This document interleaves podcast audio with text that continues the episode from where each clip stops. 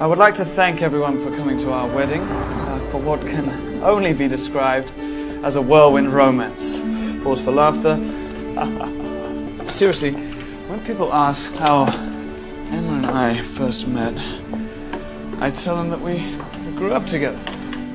Director Lone Scherfig's One Day is a challenge to the concept of a movie. It's very original in presenting a story that otherwise would have been rather flat. Somehow, the flatness of this movie turned out to be way beyond its originality. She made you decent, and then in return, you made her so happy. So happy. Adapted from author David Nicholls' novel of the same name, the movie tells a decade long story between a man and a woman.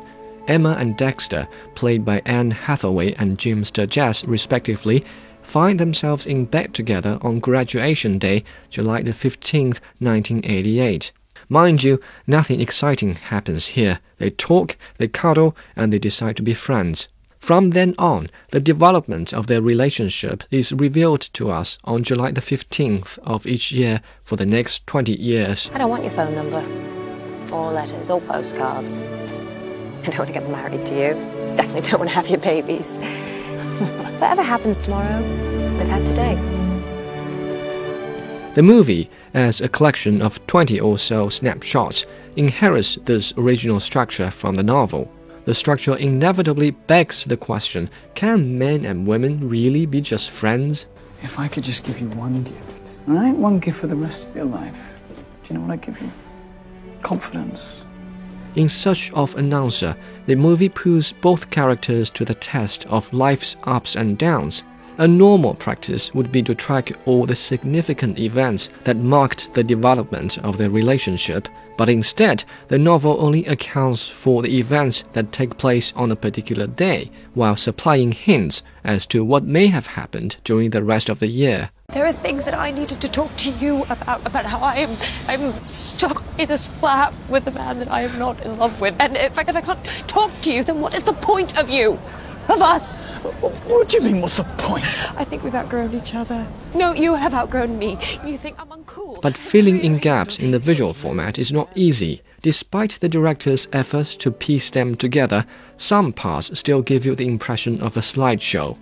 And you certainly feel much worse when you hear the almost stereotypical soundtrack that hypnotizes you with boredom over and over again.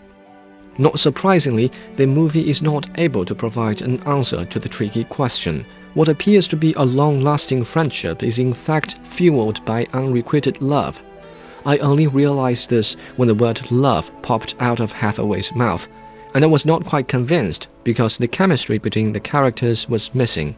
Perhaps the distinct form does not give the actors much chance to act it out.